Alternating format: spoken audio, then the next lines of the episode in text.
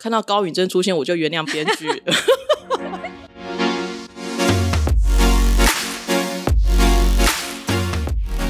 嗨嗨，大家好，我是蘑菇。嗨，大家好，我是王喵。上次我们有点讲的 七零八落，但又觉得很好笑，这次要继续来挑战《还魂二》。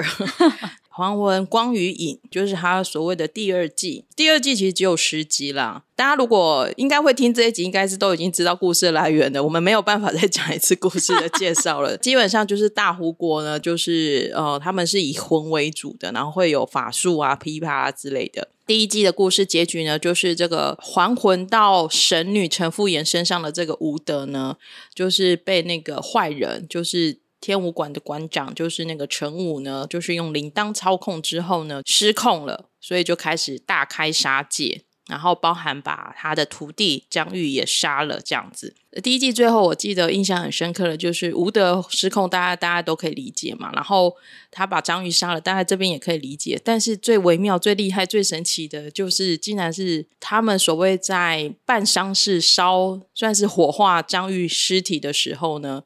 顿时之间，张玉就还魂归来了。听到这里，大家一定觉得很神奇。反正基本上，我们的张玉就是浴火凤凰啦。我觉得就是红氏姐妹，就编剧非常的厉害，就是她还是会接一种招，就是你觉得已经。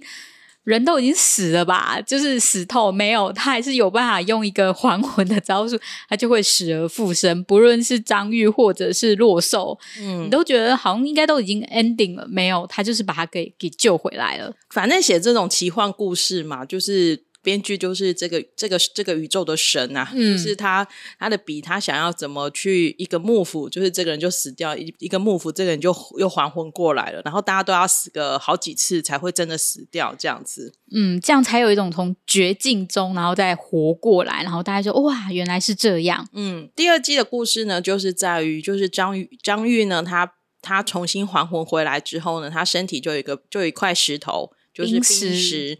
然后第二季就是从张玉三年后，他其实算是第一季结束后三年后开始的故事啦。嗯、对。然后这三年的过程当中呢，就是比如说张玉就是变成了是专门在杀还魂人的对杀手，算杀手嘛，反正就是他专门在就变成被人家称为抓怪物的怪物，因为他等于死了然后再回来，然后身上又带着病史，所以所有人都呃应该说是老百姓们都很怕他。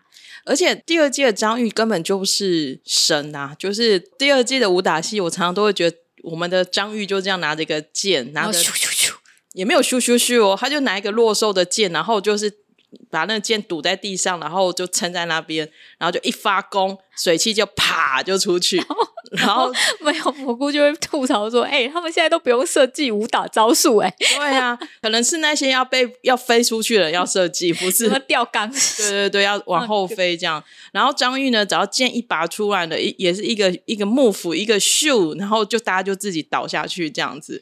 所以在那个就是这一季跟季之间，都是制那个制作组在那边设计，就 CG 这样。我觉得最贵都是 CG，就第二季。”等一下，我来讲第二季。我觉得最认真打武打的是徐律跟当剧，其他人都这样子，真的是 好了。所以就有观众，就有听众们就批评说：“哎、欸，你这样子就是招数很弱。”哎，但是我想说，可是没有办法，依照他们的世界观，他们的那个招数就在于就是光与影之间，化有形为无形，你知道吗？就是用那个水汽那个气势。对，第一季就是跑去跳大虎的吴德呢，嗯。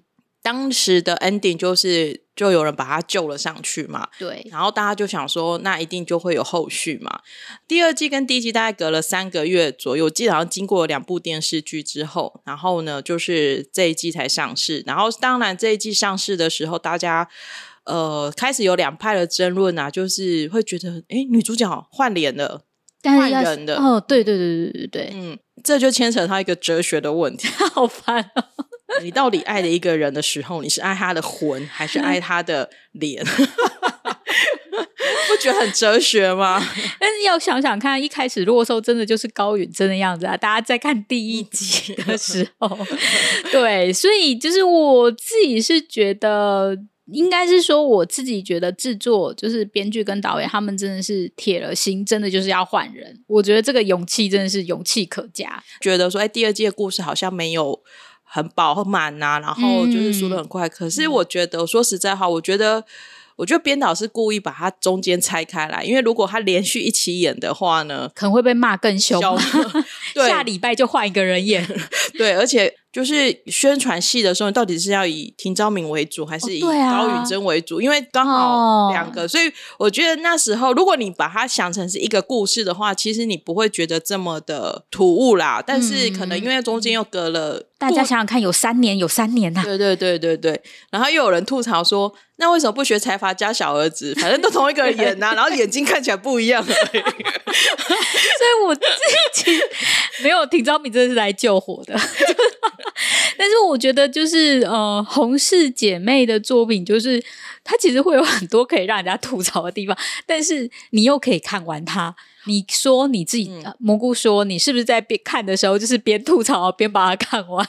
我说实在话，还蛮舒压的，因为那个世界观你反正你也不会遇到嘛，你他不会像你去看《蓝调时光》啊，或者是看《出走日记》啊，你真的是那一种很郁，有点郁闷，对，然后很真实的，随便就会扣到你的人生。但是看这部的时候。嗯不会扣到你的人生啊，毕竟你也不会那个 换水术，对，我也不会换水，我也不会还魂，然后我也不会随便就是可以叫出一只火鸟，就 是这种事情是不会发生在我的人生的。然后其实就会看红氏的作品，某个程度上你要有一点就是 let it go，你知道吗？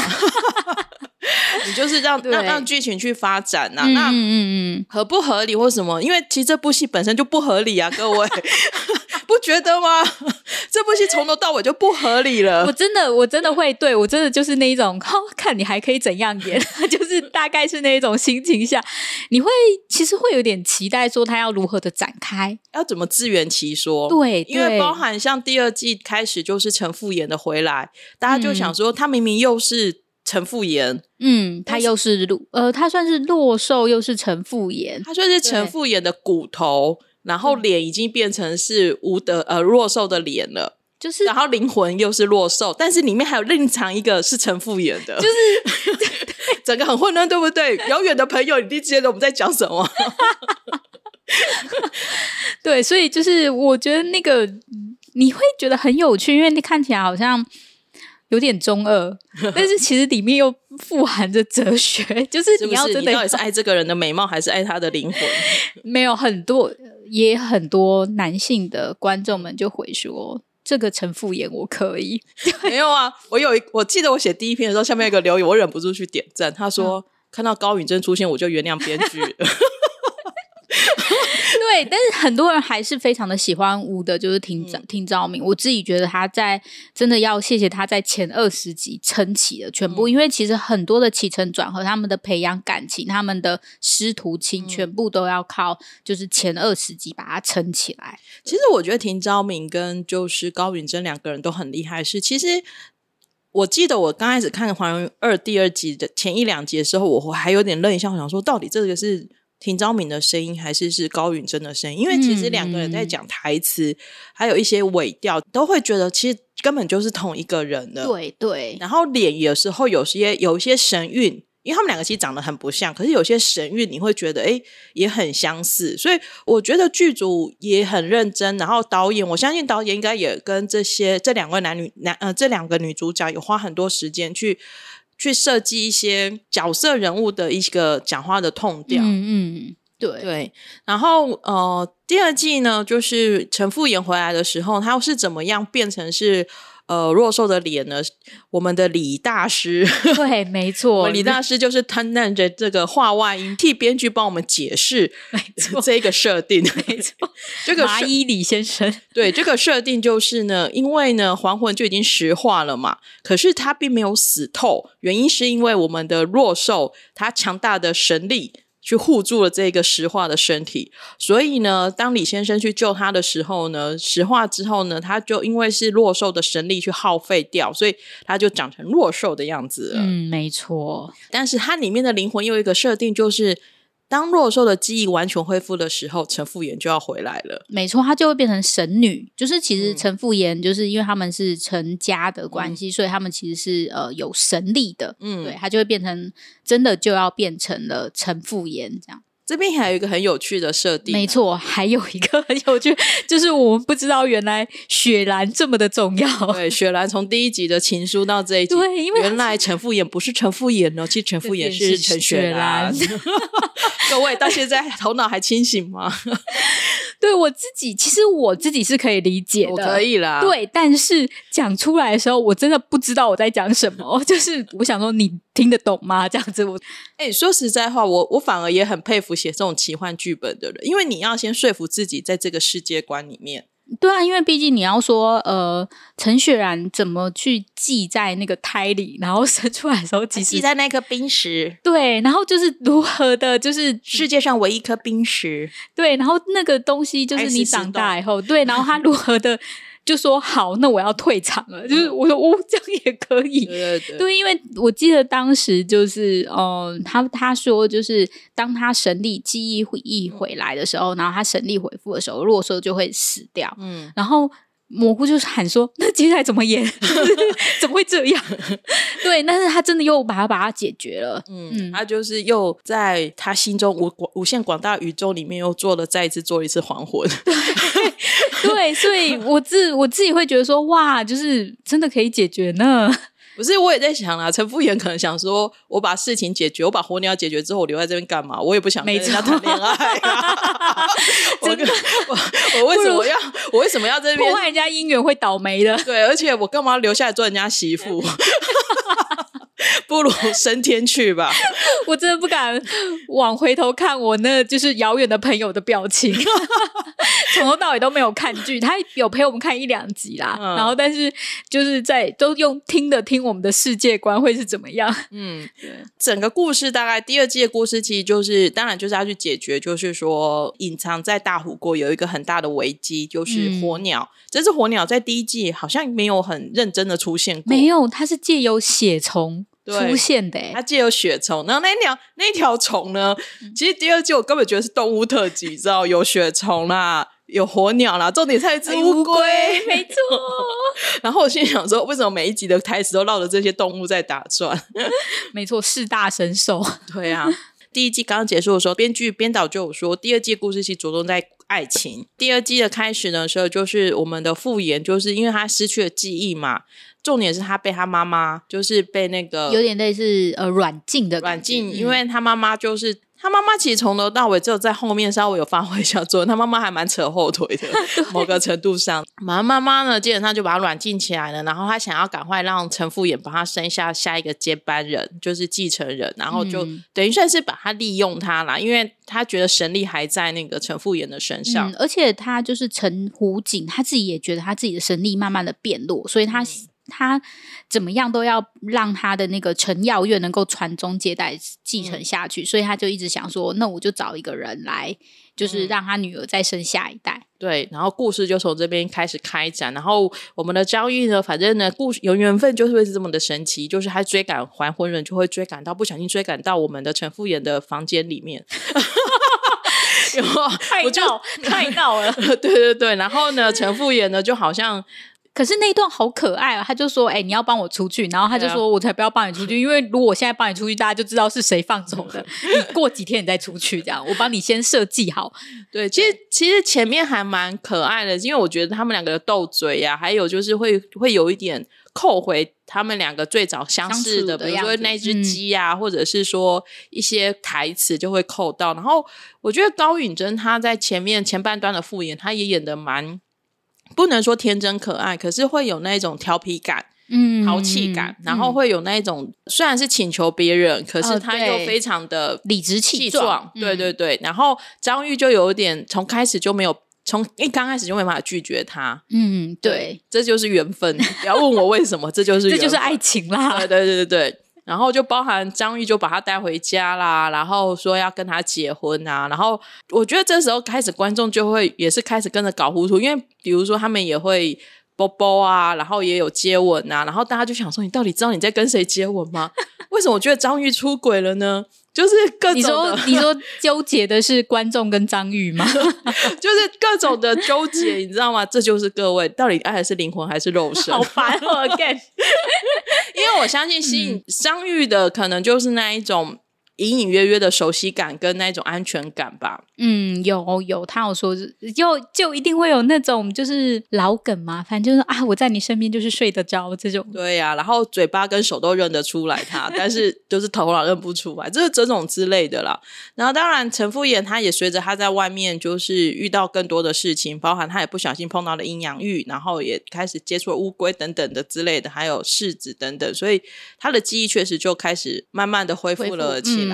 然后刚开始当然一定会搞不清楚，说那个到底是是自己的还是别人的之类的，就想到普鲁斯特效应，这时候 first love 要拿出来用一下了，有没有？可学到的那个 对，学到专有名词就要秀出来。对对对，对，重点是。张玉他刚好刚好也就是一直在追赶还魂人嘛，然后发现有一个最大的阴谋，然后我觉得这边一定有一段，就是大家一定也都很支持故障 CP，就是我们的世子，因为其实其实世子从第一季的时候刚开始的时候，我想说世子是坏人嘛，但是这个坏人也坏的，不过当他们拿着那个玉，然后在桥上相遇的时候，你就知道了。对，可是因为就会觉得说他到底会不会变黑？就是化、嗯、黑化啦。我觉得确实在第一季后面的时候，你会想说他会不会在第二季的时候黑化？因为他面对的是一个真正就是架杠的帝王星出身的人，对，所以他自己又在那个世子的位置上面，嗯、所以他一定会有各种的纠结。嗯，对。但是确实在一开始的时候，他是跟陈武靠拢的、啊。嗯嗯嗯。然后后来他也算是自己的爱情的力量让他的崛起。没错，爱情的力量，你是指哪一位呢？就是是指对张玉的爱情的力量，所以他后来就是算是跟张玉两个人就联手要去推翻陈武啦。然后觉得红红氏姐妹的台词有时候会觉得让你觉得很爆笑，就在这种地方，就是比如说张玉就很认真问他说：“你为什么会想要推翻陈武？他不是跟你是一伙的吗？他做事情不是为你好吗？”嗯，然后世子说：“因为他丢弃了我的乌龟。” 确实是因为陈武能够随手的去丢弃世子的东西，嗯、就是不大大小小的东西，嗯、但是不经过世子的同意，而且就是用一种很不屑的语气说这种无用的东西干嘛留着？嗯、然后就表示他在他认为他的地位比世子高，他心中已经没有世子对对，所以就是如果你不赶快把他压下去的话，那之后就是就算世子就是呃当成为了王，嗯、那就是其实他就其实只是陈武的傀儡了。对啊，但是因为世子的口气实在太好笑了，对，太可爱了，你就会觉得说哇，其实饰演师世子的是申成浩嘛，嗯，对，我觉得申成浩从出差十五夜开始就让大家看见他的。他的谐星的本能，第二季确实，我觉得他很多点会让你觉得很好笑，嗯，然后包含他后来我看他们私下的一些采访，他真的很也很有谐星梗，我自己还蛮期待他之后的发展的，嗯、我觉得他好可爱哦，他应该要去被抓去上一堂什么，不论是打工节目或者是什么旅游节目，没错，我觉得实境节目可以看见他可爱的地方，对对对，我觉得会蛮好玩的，嗯嗯。然后或者是我独自生活等等之类的，因为像我看他也很好玩，是因为。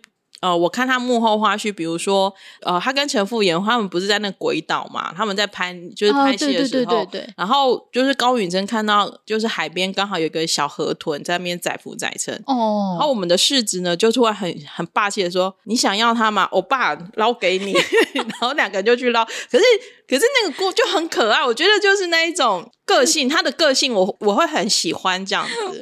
我爸我爸是九五的，就是 欧巴其实真的很年轻。对。对啊，很可爱。其实这一帮的，可是他在这里面是哥哥啊。对对对，这帮人都太年轻了。对，我就想说，这帮演员年轻演员们真的都很年轻啊。我记得就是申成浩是九五，然后那个高允真是九八九六九六，然后对，然后那个李宰旭是九八，对，其实都很小，其实都超年轻，对我们而言很小啦。对对，嗯，故事就是这种陈武的阴谋就被发现了，然后我们的陈武呢，当然也不会只有死一次啊。我真的没有想到，我真的是这个跟那种黑帮啊、黑道的剧是一样，就是如果你要杀一个人，一定要在他面，就是要看他在你面前死斗，不然或者是多棒棒几枪，要不然真的都会再回来。因为我这可是我觉得他救回来那个东西，我有点没有想到，我没有想到是王妃，就是那个王后，就是去过去，然后因此而让他。可是这边的大魔王是王啊。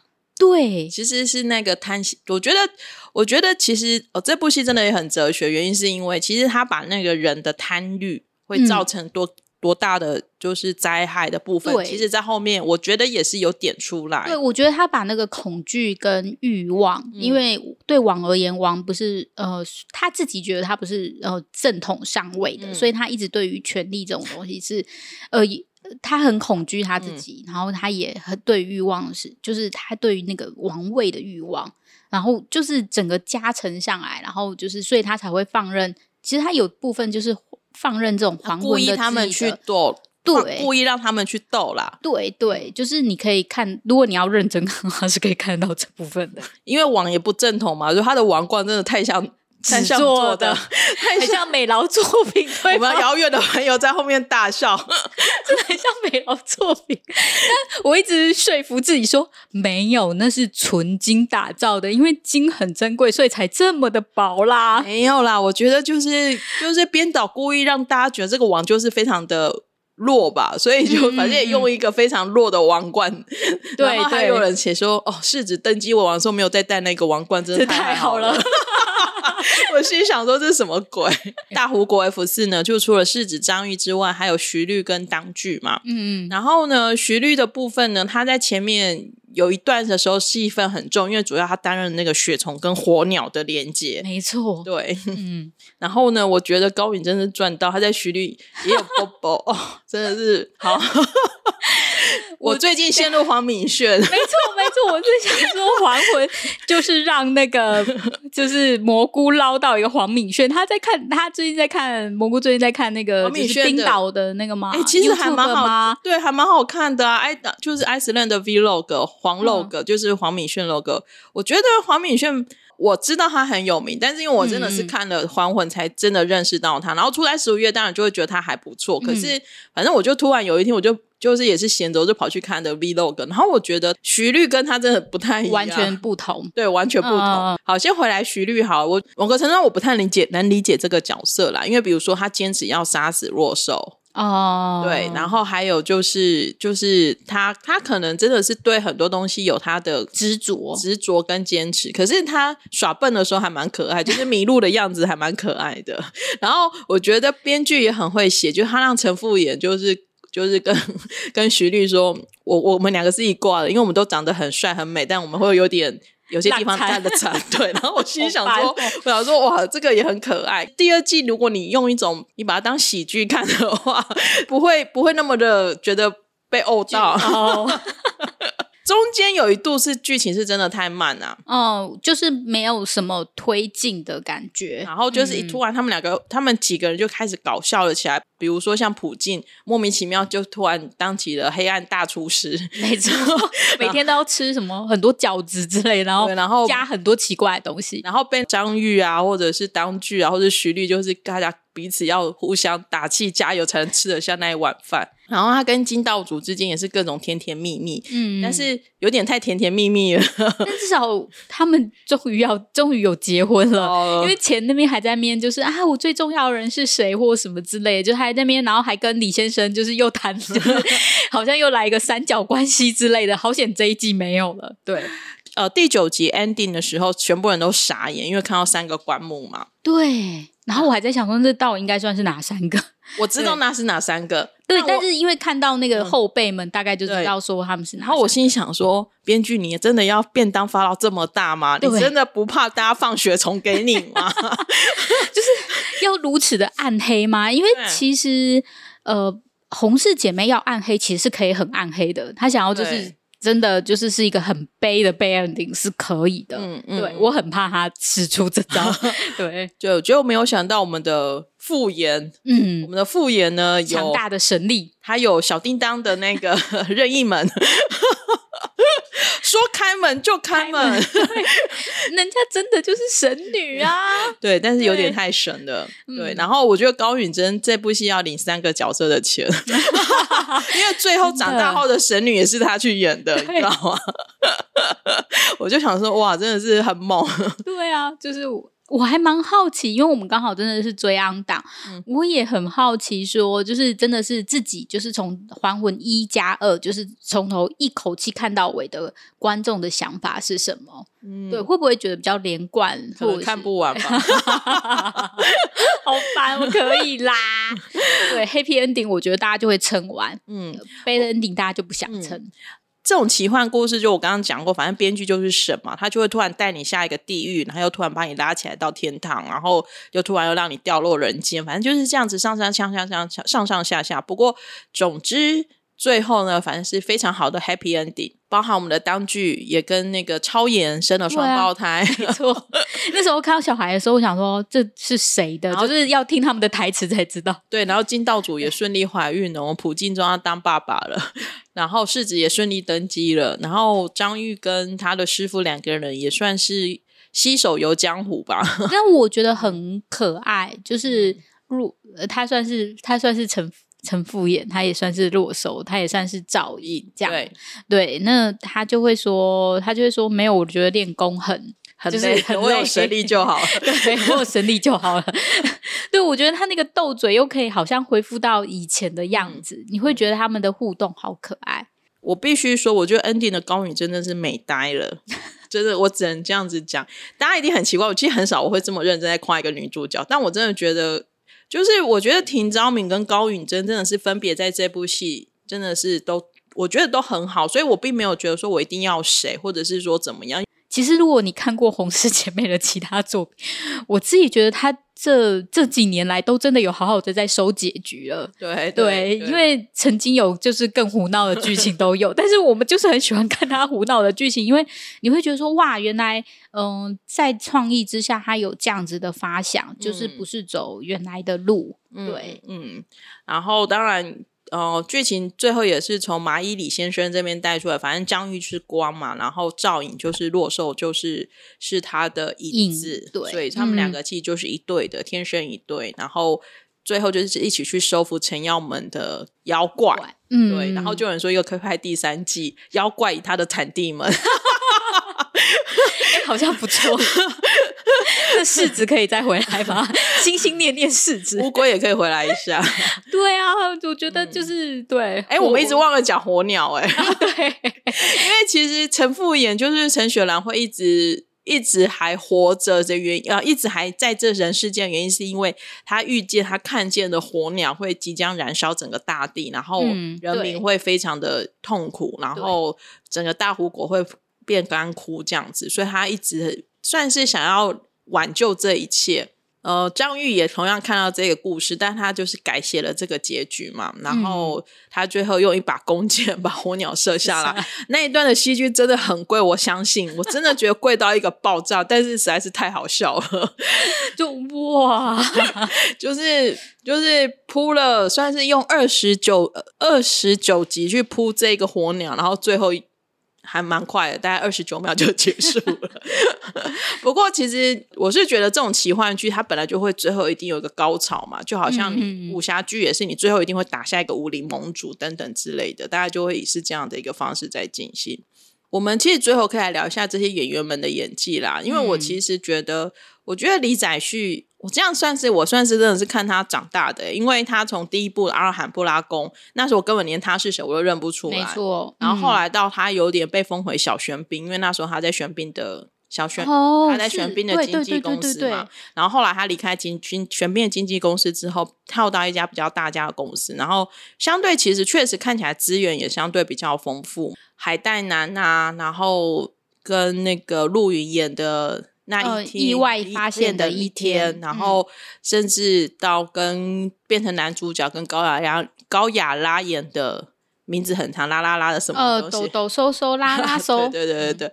然后到这次黄昏，我觉得其实可以看得出来他的演技的成长，尤其是我觉得在这种需要大量 CG 的，其实他有时候根本不知道自己在。演什么？演什么？应该也没有到演什么啦。我的意思说，他必须靠幻想的那个，就是知道说，哎，大概会怎么样，然后跟导演的指导，因为导演会知道说可能会做出怎么样的效果，然后在一些就是空无一人，然后可能是绿幕的情况下去做任何的动作。嗯，对，看得出来他演技的那个的厚度在变变宽，因为呃变厚，因为其实有些情感系的东西，他已经可以做到，就是真的用眼神，嗯，还有就是用他的。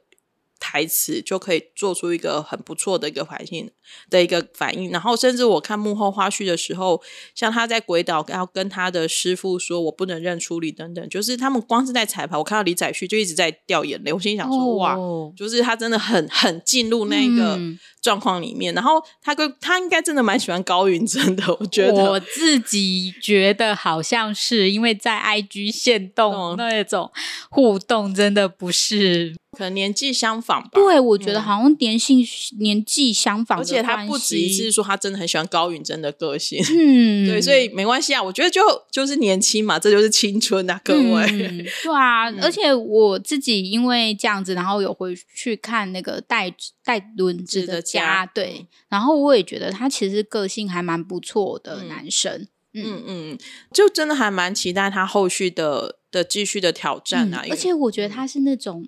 呃，不笑比笑好看，然后那种眼神的锐利感。说实在话，我觉得他笑起来还好，嗯，可是他不笑演戏的时候，是真的会很帅。对，就是还蛮有趣的，嗯，我觉得还蛮有趣的，而且他确实他的那个呃演技的那一种锐利度，比一般同年龄的瑞很利落很多。对啊，他是九八的，所以他现在才二四二五。其实他很年轻呐、啊，对，所以我自己会觉得说，哇，真的是只能说就是当初的车贤就是非常的有眼光，还做应援灯 板灯车灯，对 对。第二个直接来讲一下高云真好了，嗯、因为我个人算是高云真没有很红前，我就一直。就一直觉得他演的很好，因为我那时候就在 Low School，我就 pink 他了。哦，对，我有我第一次看到他，他其实就是在 Sweet Home 甜蜜家园吧，嗯、好像是换扮成这样子。然后他那时候是反而是那种很帅气的样子演出的，嗯、好像有武打戏。嗯、对，然后他在 Low School 就是比较是演一个娇娇女，但是后来他的就是他有他的台词或是什么表现就很好。那我觉得高允贞比较特别的是，他其实外表看起来。算是文文弱弱的，嗯，可是其实他的个性其实还蛮还蛮洒脱的。然后他的声音，我觉得替他加分的不少。我自己是很喜欢这种低音频的声音，对他的声音，然后加上他他在讲台词的时候是，我觉得是有变化的，就是是是会去迎合的。当然，你可以看得出来，他其实演戏的经验当然没有，我觉得都是需要靠作品一步一步去累积的。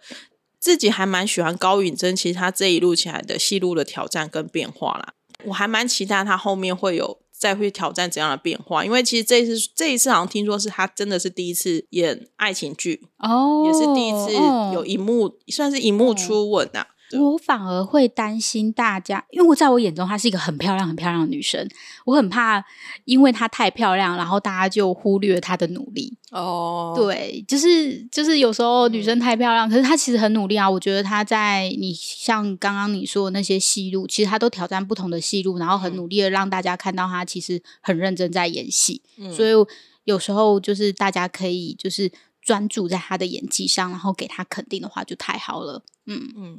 总之，非常的期待高允贞后面的发展，而且我有个梦想是高允贞文香敏可以来一部嘛？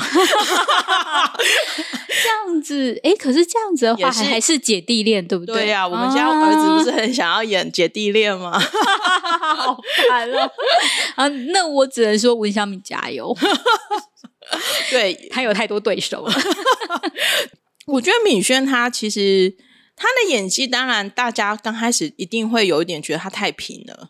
嗯，比较没有变化，但我觉得第二季他在后面，尤其是他第二季最帅武打戏，莫非是他？因为他双刀流，就是要去救招你的时候的那个杀红眼哦，那一段真的超帅的。第二季最认真打的就是我们的明炫啊！对，我觉得尤佳好像也为了戏瘦了，对吧？嗯，他因为他毕竟是被血虫掏空的人，对，所以他也很认真的有减肥。对，嗯，当剧刘仁秀，其实我们的新人奖也蛮多人有写到刘仁秀的。大家如果对于就是想要看不一样的刘仁秀的话，一定要去看《僵尸校园》。我绝对不会去看，不知道讲了几百遍，但是在那里你就可以看到他那个就是黑暗的演技，很赞。嗯，对。六人秀是我觉得他的外形可以让他挑战很多种戏路。嗯，坦白说，对，因为他我觉得像黄敏炫就是太小白脸，然 后这样讲会被打。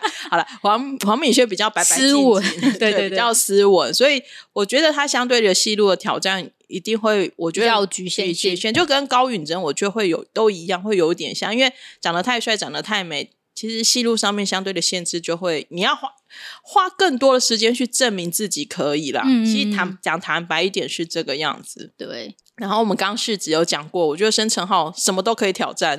没错，我已经觉得他什么都可以挑战。你看，他有他特殊的、嗯、的写心的风格。对，有就是他也可以是一个大 baby。对对对对对对，就是还蛮期待。嗯、我觉得他也很适合走金大明那一挂的。对啊，我觉得哦，好想看他演金大明的那一种，就是那个就是比方说《机智医生生活》里面那一种感觉，温暖守护的感觉。对，可能可是可能还年纪还有点太轻呐、啊，可能要再到。三十三十岁以后，哦，我觉得会更稳重。嗯、可是觉得他也是可以挑战很多、欸。但是这样他有。面临，哎、欸，他不知道他当过兵没有？就是现在要面临，就是万一就是演了一两部剧红了，又要去当兵的那种落差。不管怎么样，我们就是先祝福他现在的演艺之路。对，我永远记得我前面第一周我看完的时候，我在我在各地大喊说：“ 妈、啊、呀，这一部居然有三十集呀！”对，因为我们好像那时候就觉得二十集差不多，二十集算好，因为我们已经看完看惯了十六集、二十集，然后才发觉没有，我们被骗。他还有第就是光与影。嘛，第二季，然后总共有三十集，我们还想说，我们到底能够不能撑完呢？洪氏姐妹，对，没有想到我们撑完了，而且我们还可以再录一集，就是还魂了，也算是一个大长征呐、那我觉得娱乐效果来讲，我是真的觉得这一部有成功娱乐到我，不论它是就是是忍不住让你吐槽的娱乐，还是它里面的台词是真的很欢乐的那一种。嗯，我觉得，而且我觉得它很适合合家观赏，嗯、你不需要就是只有一个人懂的那一种感觉。嗯嗯嗯。